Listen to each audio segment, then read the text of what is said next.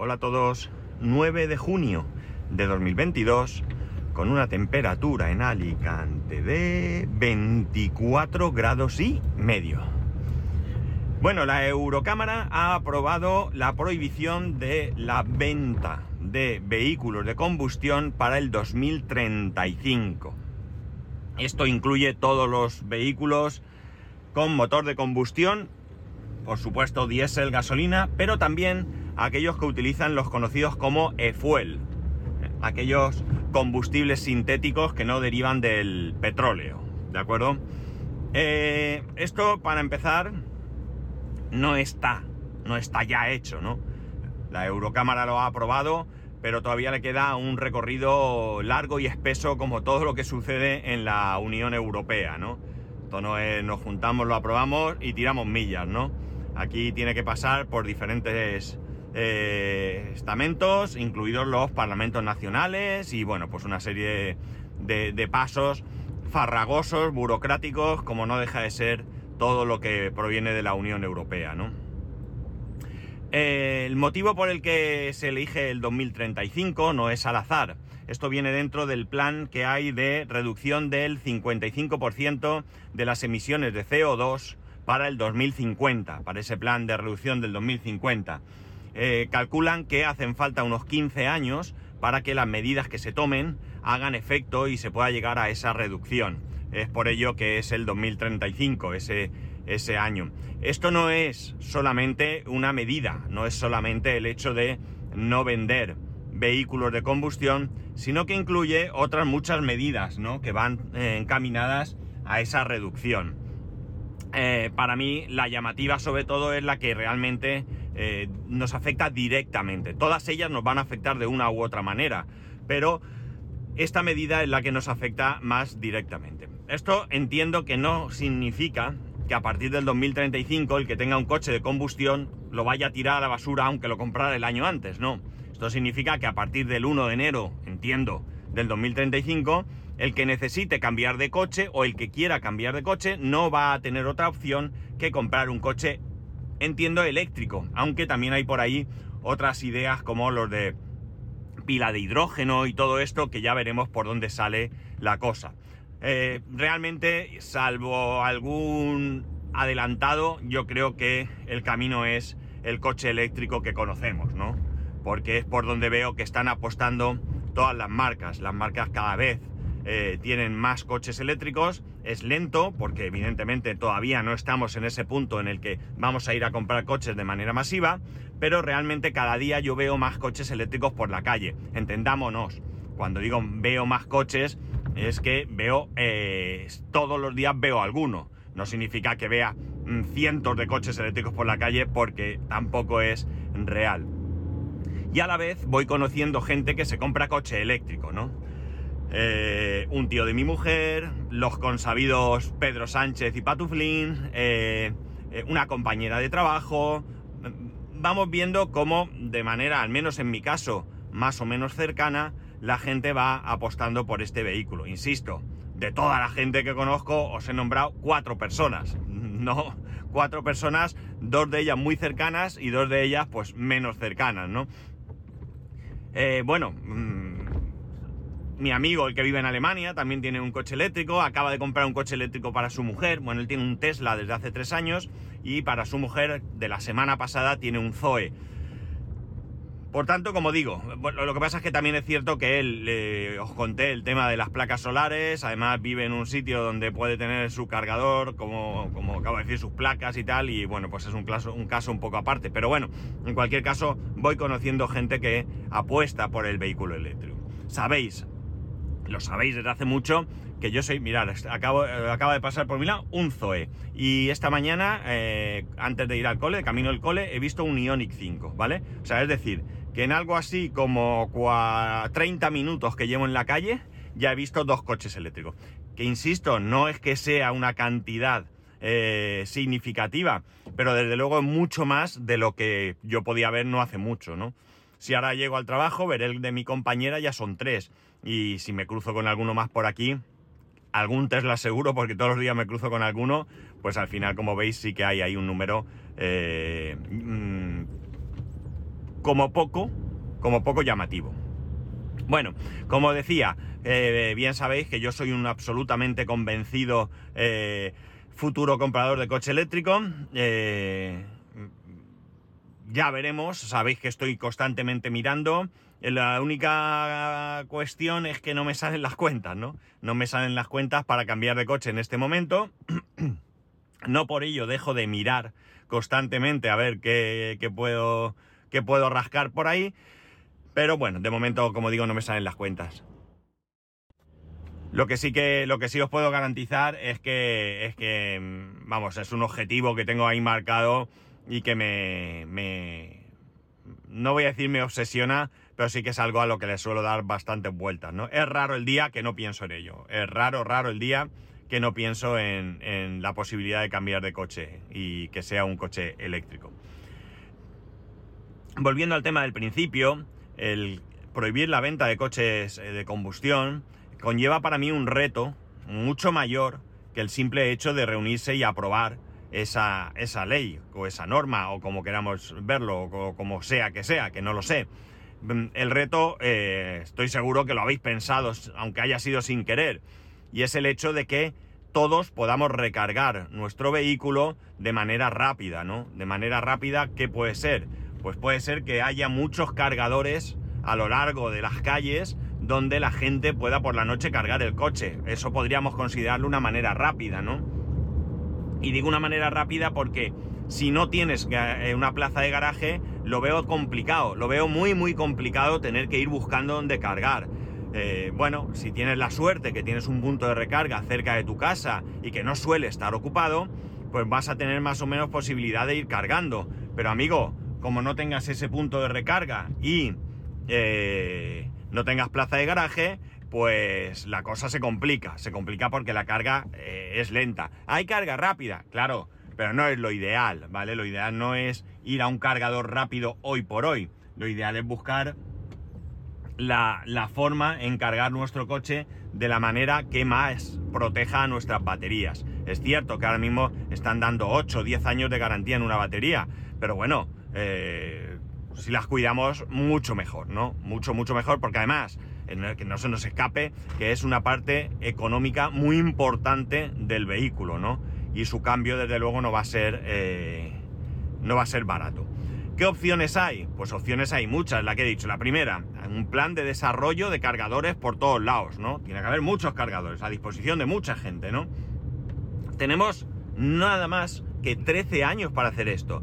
Y en 13 años ya sabéis que nuestros queridos y amados políticos no son capaces muchas veces de hacer nada. Por tanto, eh, peligro, ¿no? Peligro. Va a ser muy difícil desarrollar ese plan si no hay posibilidad de que podamos cargar nuestros coches de manera eh, sencilla, ¿no? Eh, ¿Qué va a ocurrir? Evidentemente, si a partir del 2035 no venden coches de, combustión, pues lo que haremos pues será estirar la vida de nuestros coches al límite, ¿no? Hasta que llegue un momento en que ya no podemos más. Con lo cual es probable que en vez de eh, ese beneficio, ese efecto de, frenar las emisiones de CO2, pues lo que consigamos es aumentarlas con coches viejos y coches que emitan más gases pues por, desgaste o por lo que sea, ¿no? Por tanto, ya digo, el reto creo que es ese. Eh, otro reto, o sea, otra solución, otra solución podría ser ese, ese intercambio rápido de baterías, ¿no? Que los fabricantes apostasen por un sistema de cambio de baterías muy rápido y que hubiese puntos de intercambio de baterías. Yo tú llegas a una gasolinera, abres el depósito, echas gasolina pues tú llegas a una electrolinera, ¿vale? Sacas la batería y metes otra cargada. Claro, hay gente que esto le, preocupa porque, oiga, me acabo de comprar el coche y tengo una batería nuevita, nuevita, ¿de acuerdo? Sin prácticamente ciclos de carga y con una salud muy buena. ¿Qué me va usted a colocar en la gasolinera, no? ¿Qué me va a poner? La electrolinera, perdón. ¿Qué me va usted a poner? Evidentemente es probable que haya incluso algún tipo de norma en el que la degradación no pueda llegar eh, a cierto límite o lo que sea. Pero evidentemente eh, no quiero que yo me acabo de comprar el coche, lo acabo de estrenar, ¿vale? Salgo del concesionario que no han sido tan amables de cargarme la batería, mañana voy y me ponen una batería que tiene 3 años y que está al 90%. ¿Está bien la batería? Está bien, pero no es la batería que yo acabo de comprar. Es una batería que acabo de pagar por un dinero bastante, bastante importante. Por tanto, eh, eso también habrá que ver de qué manera se puede, se puede gestionar, ¿no?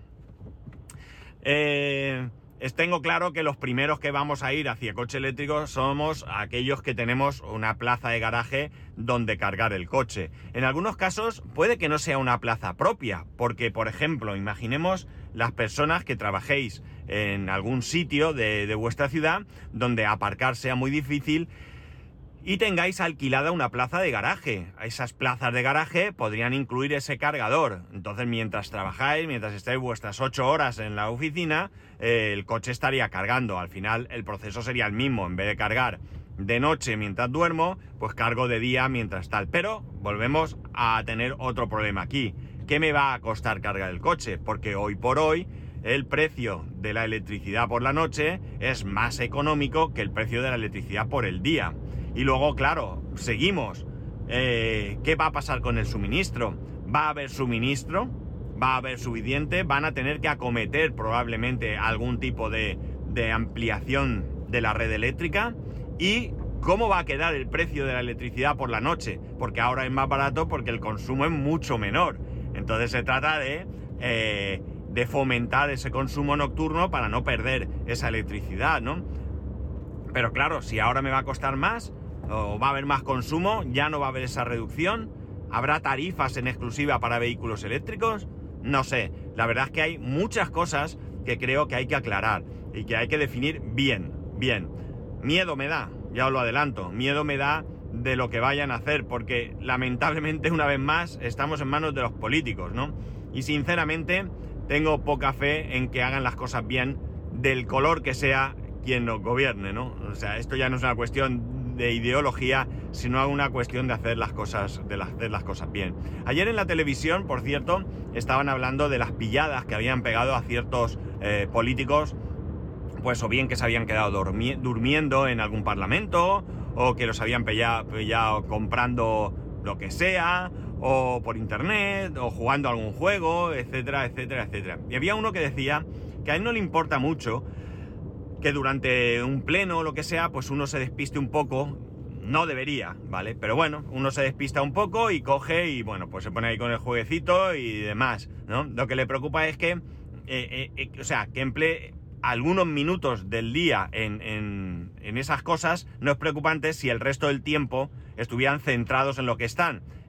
Cosa que él creía que no lo estaban, con lo cual el problema no era que jueguen a determinados juegos o que se compren ropa mientras alguien está hablando ahí arriba, que podemos considerar una falta de respeto o lo que queráis, ¿no? Pero, eh, bueno, no tiene mucho problema. El problema viene cuando realmente, eh, pues eso, no...